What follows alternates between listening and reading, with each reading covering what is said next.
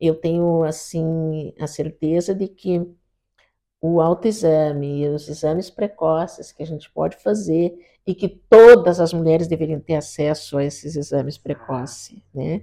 Todas as mulheres, uhum. não só no Outubro Rosa, mas permanentemente as mulheres porque é uma chance, a gente sabe, né? A medicina evoluiu extremamente, a gente sabe que um câncer de mama detectado no início é 100% de cura. Então, que a gente não menospreze né, a doença, principalmente as doenças silenciosas, e que a gente faça todos os exames necessários, porque muitas vezes a doença ela é né, anda junto com a saúde. Neste podcast, a Durga Sindical destaca o Outubro Rosa, uma campanha de conscientização para prevenir o câncer de mama. De acordo com o Ministério da Saúde, a projeção é de 66.280 novos casos em 2022, o que representa uma taxa ajustada de incidência de 43,74 casos por 100 mil mulheres. Então, tendo em vista a relevância deste tema e a importância do diagnóstico precoce do câncer de mama, neste episódio nós vamos receber, estamos com elas aqui no nosso estúdio, a professora Sandra de Deus, da Fabico da URGS, professora do curso de jornalismo, e também a professora Mariana Beckel, do curso de psicologia da Universidade Federal de Ciências da Saúde de Porto Alegre, a UFSPA. Olá, sejam bem-vindas ao podcast da Durg Sindical. Olá, tudo bem? Olá, agradecemos o convite. É um prazer estar aqui. Ah, igualmente, para falar sobre um tema que é tão importante. E a vivência que elas tiveram é que nós vamos saber mais agora, que não é uma coisa fácil, mas que a gente tem aqui uh, exemplos de pessoas que têm toda essa resistência e superação. Professora Mariana, conta pra gente então essa tua trajetória, essa vivência do câncer de mama. Bom, né, em 2019, pelo autoexame, eu acho que é uma coisa muito importante, né, que a gente possa salientar o autoexame. Eu descobri, né, o meu primeiro câncer de mama na minha mama direita, e claro, naquele momento foi apavorante, muito assustador. Uh, nós tendemos a associar o câncer com a morte, né, de uma forma muito direta, e isso transforma todo o processo no momento inicial bastante chocante e, e, e temeroso. Mas, enfim, né, eu consegui né, entrar em tratamento precoce, o autoexame me ajudou muito que eu buscasse né, em seguida.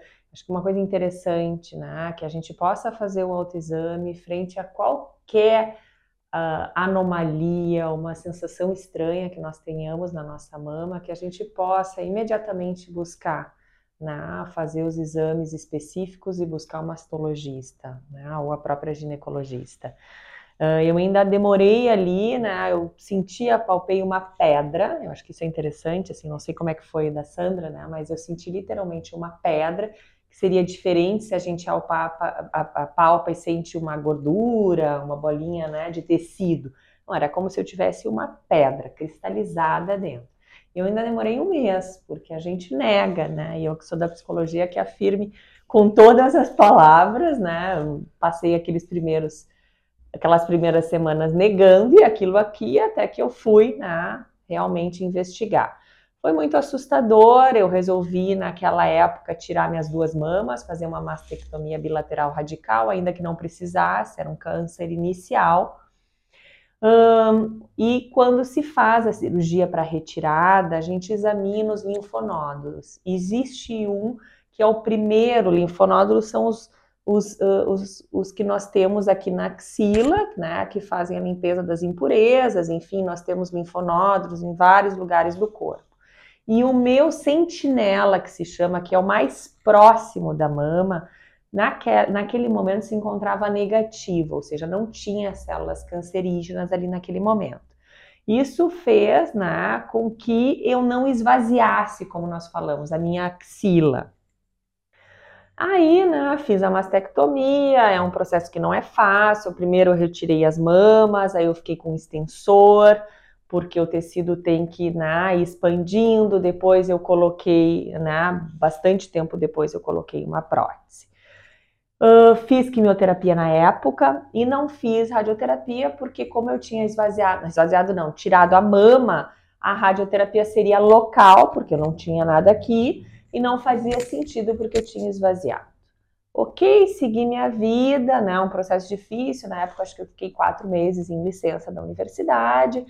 Uh, e um pouco que nós estávamos conversando, né? Sempre fui uma pessoa que tive hábitos de vida né, muito saudáveis, sempre fiz exercício físico ao longo da minha vida, busca por alimentos orgânicos, né? Uh, inclusive, né, nos últimos dois anos, antes desse primeiro câncer, eu uh, vinha buscando meditação, yoga, era um momento que eu me sentia mais equilibrada. Então, isso é surpresas da vida, né? Acho que por isso que eu demorei para acreditar que uhum. aquilo não combinava com a forma como eu me sentia. E o câncer de mama tem isso, a gente não vai ter sintoma, nós não nos sentiremos doentes, o que dificulta esse diagnóstico e a nossa própria negação. Ah, na verdade, intensifica a negação. Uh, fiz todo o tratamento que era requerido no momento, né? Daí, vida normal que segue, uh, muito bem, né? Os próximos tempos, passei dois anos muito bem, justamente quando eu estava me libertando do tratamento, veio a pandemia, então, assim, estava pronta para viver né, a vida, a gente teve que se refugiar em casa e tudo aquilo que vivemos. Quando nós estávamos saindo da pandemia, num exame de revisão, eu descobri que eu tinha na, uh, dos meus, na minha axila vários linfonodos uh, contaminados novamente. Foi um outro susto, né? Mas como eu vinha falando também e costumo falar, a gente supera o inimaginável. Né? A gente, quando vê, tem recursos internos e de rede. Eu acho que é muito importante a gente contar com a nossa rede de amigos. Para mim, fez muito sentido poder falar no assunto e não ficar no anonimato. Eu acho que a gente tem que respeitar como as pessoas lidam, cada um tem um jeito. E né, eu acho que é importante esse respeito, mas particularmente para mim foi muito importante. E nessa segunda recidiva, eu esvaziei né, a minha axila, o que, que significa esvaziar? Tirar todos os linfonodos que existem, e fiz uma quimioterapia mais forte, 10 meses de licença da universidade, 9 meses e pouco. Uh, radioterapia, que eu não tinha feito na época, bastante também, 25 sessões de radioterapia, além da cirurgia. Né? Uh, e é isso, né? Eu cada vez tenho me dado conta, e que na uh, saúde e doença são instâncias que andam juntas, né? A gente tem uma sensação de que a gente vive uma saúde plena. Eu novamente me sentia muito plena, tanto que quando eu fui fazer esse exame da axila, eu estava correndo, era no verão, eu estava literalmente correndo pela cidade, né? E fui em casa, tomei um banho rápido para ir fazer o exame. Estava me sentindo super atleta, assim, né? Porque eu queria, né? Tava até pensando em correr algumas maratonas e fui fazer o exame tipo assim, não, não existe possibilidade de alguma normalidade nesse corpo que se sente tão forte. Então, que a gente não menospreze né, a doença, principalmente as doenças silenciosas, e que a gente faça todos os exames necessários, porque muitas vezes a doença ela é né, anda junto com a saúde. E a vida é isso, né? Assim como ela não é determinista, ela não é estável, ela né, oscila com movimentos de saúde e doença. E uma das coisas que eu tenho aprendido muito nessa segunda, né, nessa segunda experiência do câncer, porque o primeiro eu terminei ele e eu saí com muita certeza de cura. Eu me apeguei numa certeza de cura que, claro, naquela época me ajudou, mas esse segundo tirou todas as minhas certezas, né? Me puxou o tapete. Óbvio que isso foi muito difícil, mas a gente também começa a entender que esse é um processo intrínseco e que as certezas não fazem parte. E ao longo do próprio tratamento, às vezes as pessoas me mandavam orações dos aflitos, o teu sofrimento. Eu não me sentia assim, né? Eu não me sentia assim, doente, nem aflita, nem angustiada. porque eu comecei a me dar conta dessa incerteza da vida e de me apropriar dela. E uma das coisas que eu mais busquei durante todo esse período não é o fim do tratamento e quando eu vou ser feliz quando terminar o tratamento. Eu busquei ao longo do tratamento todos os momentos que eu me sentia bem, porque a gente se sente muito mal, né? Com a quimioterapia, uhum. se sente muito mal. Ah, os momentos que eu estava bem, eu buscava né, todos os recursos de pessoas, de relações afetivas que me aconchegavam para que eu pudesse viver esse, esse processo da forma mais leve possível. Eu sei que isso não é fácil e da primeira vez que eu vivi essa trajetória assim não foi, né? Foi dessa segunda vez. Mas o hum, que, que eu posso dizer? Ai, que, enfim, né, que a gente possa, enquanto mulheres, né, vivermos as nossas doenças e as nossas dificuldades de uma forma livre, né? Eu acho que ainda é muito difícil o adoecimento feminino, e aí se atravessam questões de gênero, né, o nosso lugar de cuidadora, e que a gente se permita ser cuidada, né, e que a gente se permita ser frágil porque para mim não são antagônicos. A potência ela vem justamente da gente assumir a fragilidade, né? E a conexão com a vida vem justamente também da gente assumir que em algum momento a gente vai morrer e que a gente não tem controle sobre isso. Né? Uh, eu tô há uma semana, eu estava dizendo, eu tô no ápice, né, do final do tratamento. Eu terminei semana passada a radioterapia e ainda estou processando tudo isso, né? Então é um momento muito legal, muito bacana de poder nominar aqui algumas coisas que estão dentro de mim, né? E que a gente possa conversar um pouco. Vou passar a palavra para a professora, né, Sandra. Então, professora Sandra, a sua experiência. Bem, eu estava ouvindo atentamente, né, e pensando como isso aconteceu comigo, né? Uh, eu já era mais velha, lógico, né? Uh, isso foi em 2016, no exame de rotina, né? Fazia exames anuais, né, né? Nunca teve nada. No exame de rotina, de exame, mamografia de rotina, apareceu um nódulo muito pequeno, em seguida era um nódulo suspeito, né? Uh, e eu, isso, o mundo desaba. Uhum. O mundo realmente desaba, porque era exatamente isso. Quer dizer assim, uma atleta, havia amamentado, alimentação saudável, nenhum caso na família. Então, como assim? Isso é uma loteria? Por que não acerta na Mega Sena, né? é, mas, só que aí eu tive aquelas coisas que eu sempre chamo assim de sorte, que a gente tem nesses momentos, que é, eu me encontrei com um mastologista excepcional. Uhum. E quando, eu, quando ele viu, olhou os exames, né, porque tinha sido encaminhado pela gineco, eu disse assim, isso é uma sentença de morte? Ele me disse, não, é uma sentença de cura. Uhum. E me explicou que era uma possibilidade, né, de tirar só o lugar, assim, só a uhum. parte onde estava, só o quadrante onde estava o pequeno nódulo, fazer, quem sabe, algumas sessões de químio, um rádio, enfim, ver depois que tirasse, né? Mas tinha uma possibilidade de tirar a mama, né? Uhum, Aquela uhum. mama ali, tirar toda e ver o que acontecia. Não vou para cirurgia, isso foi tudo muito rápido, uhum. muito, muito rápido, assim. Em 20 dias eu tinha descoberto, em 20 dias eu estava fazendo a cirurgia.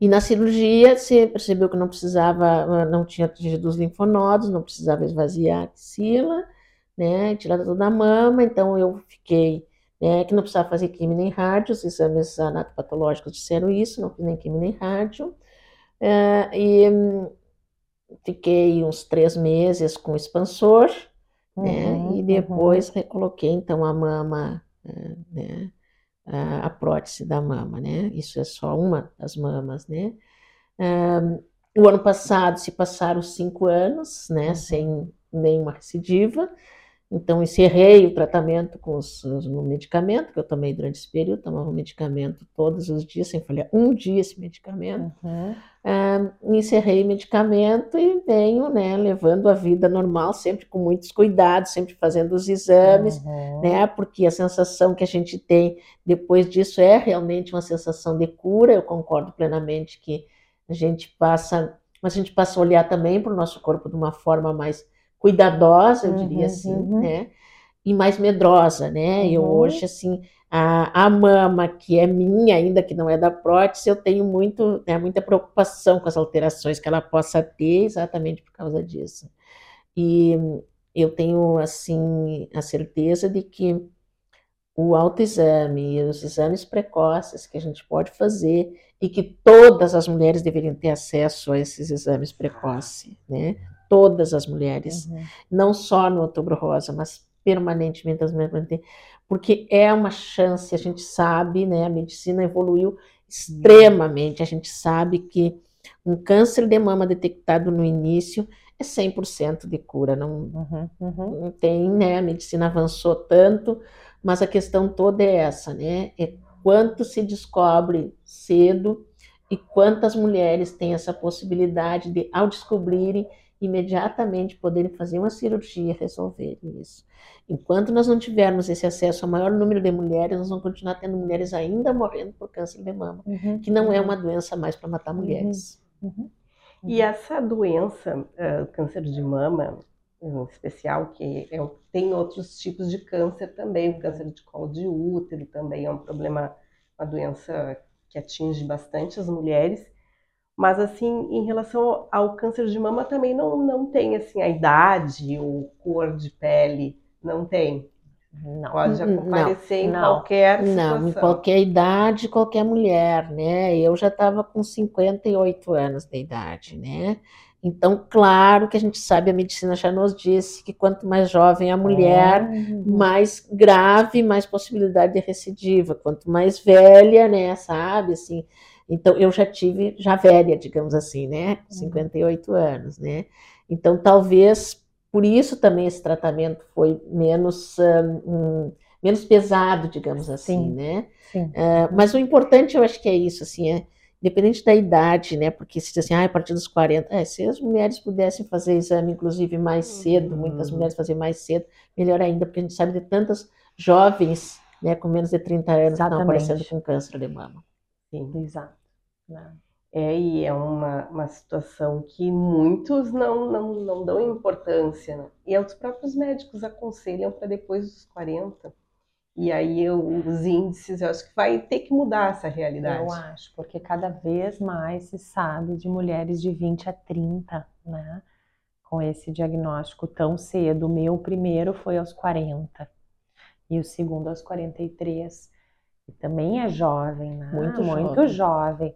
Mas a gente sabe de relatos e, enfim, vamos conhecendo pessoas. Eu não tenho os dados estatísticos, não fiz pesquisa a respeito, mas né, de muitas histórias de 20 a 30. Eu estou lá de uma psicóloga, né? Mas eh, veja, Hum, ve- veja o tá. seguinte, né? Isso serve para todas as mulheres, né? É, o, o câncer de mama, o câncer de útero, o câncer de ovário, que são atacam a questão muito feminina, Uhum. muito feminina. Uhum, Então isso, para nossa cabeça, uhum. para nossa mentalidade, assim, mente, é muito complexo. Não é, não é tu aceitar o câncer, não é que eu tenha que aceitar se tiver um câncer de estômago, fígado, rim, etc, que eu possa aceitar, não, qualquer doença são inaceitáveis. Mas para nós mulheres, um câncer de mama, ele mexe muito, e principalmente quando a gente toma a decisão de retirar a mama. Uhum, uhum, uhum. Entende? Porque assim, ó, ah, retirar um útero, retirar um ovário, se implica uma transformação hormonal nas mulheres. Mas tu retirar a mama não é só uma questão hormonal. É uma questão física, é- envolve muitas coisas, Uhum. muitas coisas. E essa é a- envolve o feminino. E essa, para nós, é a grande dificuldade. Eu acho que para isso também a gente precisa, né, que os, ah, a rede de apoio às mulheres que têm câncer e câncer de mama, e principalmente as mulheres que retiram a mama, uma mama, as duas Uhum, mamas, uhum. enfim, assim, elas precisam de um grande apoio Uhum. porque não é não é fácil, mesmo quando o médico te diz vou fazer isso, tu pensa, né, vou fazer isso. Quando ele me disse assim, podemos fazer isso, eu pulei, porque na verdade naquele momento eu só queria me ver livre do câncer, ele disse, pode tirar.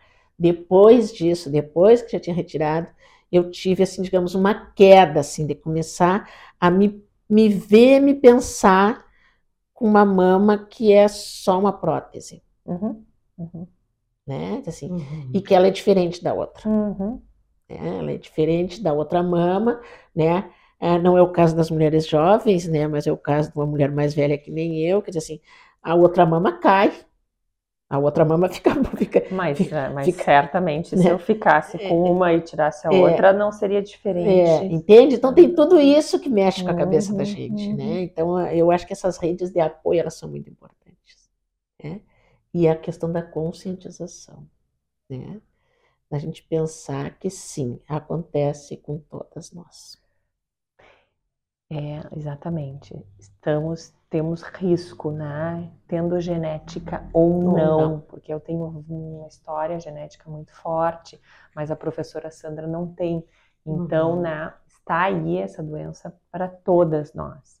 E de fato, vai mexer muito no feminino, e é muito importante que a gente possa falar sobre o assunto, né? Dividir essas experiências, porque foi muito parecido contigo. Eu, num primeiro momento, quando eu cheguei no mastologista, eu cheguei dizendo que eu queria tirar tudo. Enfim, né, naquelas conversas Uhum. anteriores da história da Angelina Jolie, não sei o que, eu já tinha na minha cabeça, nunca pensei que aconteceria comigo, Claro. mas aquelas conversas rasas, né? Ah, se eu um dia tivesse, ou se eu tiver, eu tiro tudo, papapá. Uma coisa é a gente falar, outra coisa é quando acontece. Gente, tirar. Exatamente. E aí cheguei no mastologista e disse: tira tudo. Ele, não, não precisa. Daí eu disse assim: não, mas eu quero tirar tudo. Eu quero tirar as duas mamas. Não, mas não precisa, vamos tirar um quadrante. papapá. E eu disse: não, eu quero, eu quero, eu quero. E aí eu lembro que eu disse para ele uma coisa muito interessante. Foi naquela primeira consulta, eu disse para ele: pode tirar. A gente fica com um desespero de querer arrancar aquele câncer de Uhum. dentro, né? Pode me deixar costas, depois me deixa costas, tira tudo. Não importa se vai ter prótese, você tira tudo. Ele disse assim: depois tu vais voltar aqui e vai reclamar de mim. Quando ele falou isso, eu pensei: então ele acha que eu não vou morrer. Se eu vou voltar depois e me queixar, é porque ele acha que eu não vou morrer. Sim. Aquela fala super Já ligeira ajudou, dele foi- me ajudou. ajudou muito. Aí eu disse: mas então Deu Tu acha que eu não vou morrer? Ele disse, eu tenho certeza que tu não vai morrer. A gente descobriu muito precocemente e tu tá querendo um tratamento a mais, né? Então, assim, ó, 99% de possibilidade, não lembro qual percentual, se era exatamente esse, mas fazendo o tratamento, a gente já tem a cura. Então, né? E mesmo, né, quando se tem alguma metástase, as pessoas estão vivendo com metástase hoje. A gente evoluiu muito, a ciência, né, nos últimos anos, evoluiu muito nos casos de câncer ao longo do, né, do mundo. Enfim, o que nós temos que evoluir de fato, né, a professora. Sandra, é a prevenção e principalmente o acesso rápido aos exames e ao tratamento, porque não basta eu descobrir e começar o tratamento daqui a seis meses, não. Nós tivemos né, o privilégio de começar. Eu também, foi 20, 15, 20 dias eu já estava na, na mesa cirúrgica. Então, isso nós temos que avançar, né? Porque a ciência está aí, está disponível, né? E em relação a essa rede de apoio, professora, na sua área de psicologia, assim, como tem visto isso, tem acontecido no seu caso, no caso de outras mulheres, né, eh, que você tem observado? Sim, existem instituições, né? Existem ONGs, por exemplo, né, o Projeto Camaleão em Porto Alegre. Lá se reúnem, né? Eu acabei na primeira vez eu participei de algumas coisas, dessa segunda vez não, mas existem né, grupos para relatar as experiências. ah, e eu acho que o processo terapêutico também, se possível, porque também sabemos que nem sempre existe esse acesso, né? é um espaço muito importante. E quando não há esse espaço, que a gente possa conversar com homens e mulheres sobre o assunto e que essas pessoas da rede tenham uma abertura, né? Que não são profissionais, eu estou dizendo uma rede de apoio informal, que tenham uma abertura para o sofrimento dessa pessoa, porque a gente vive uma sociedade que existe muita dificuldade.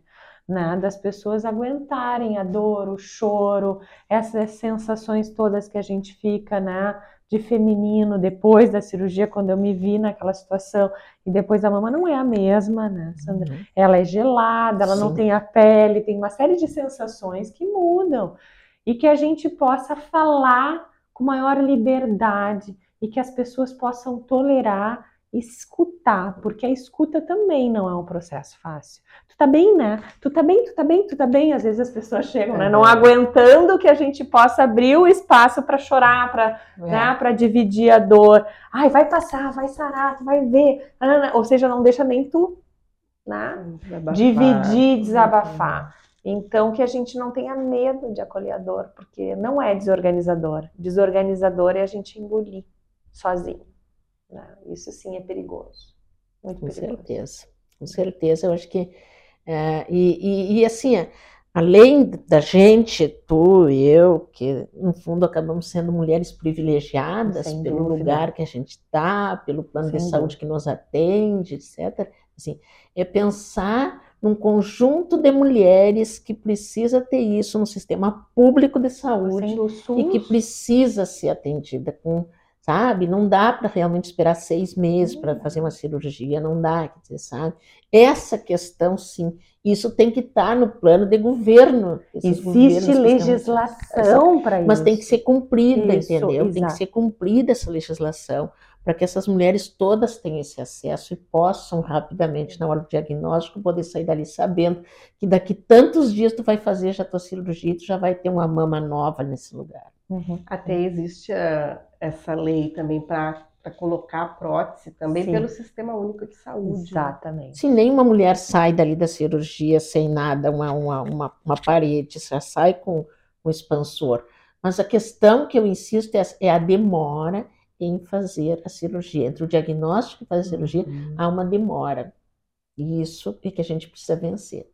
É sobre isso que a gente tem que discutir e que a gente possa ter informação suficiente para poder requerer, para poder batalhar, para poder né, ir atrás. Existe uma legislação né, que, se porventura alguém que está nos ouvindo recebeu uma negativa do, do hospital, do centro de saúde, da unidade, por favor, vá atrás. É um direito, está no SUS isso. Né? É um é. direito de todas as mulheres.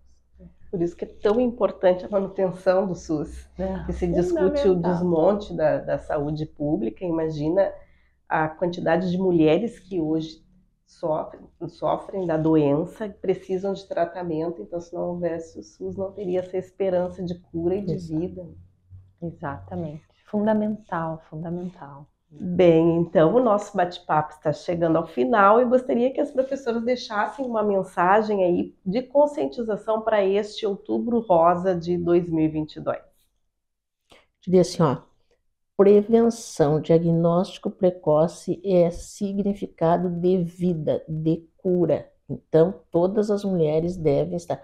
As mulheres e os homens também, porque os homens também precisam pensar nas suas companheiras, nas suas filhas, nas suas mães então, diagnóstico precoce, atendimento em toda uma rede de saúde é cura, é vida. Muito bom.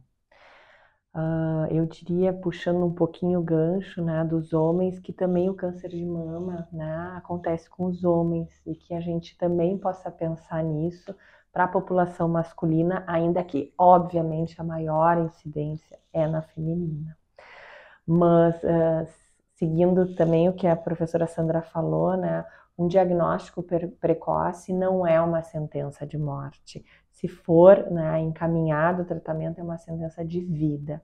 E que a gente possa, né, cada vez mais, ter a prevenção, o acesso né, a todas as formas possíveis de erradicação desse mal, né, e que uh, a gente conte umas com as outras e com a sociedade em geral para isso. Então, a Durga Sindical agradece a participação da professora Mariana e da professora Sandra de Deus aqui neste podcast e vamos para a luta sempre na conscientização do diagnóstico precoce do câncer de mama que salva vidas.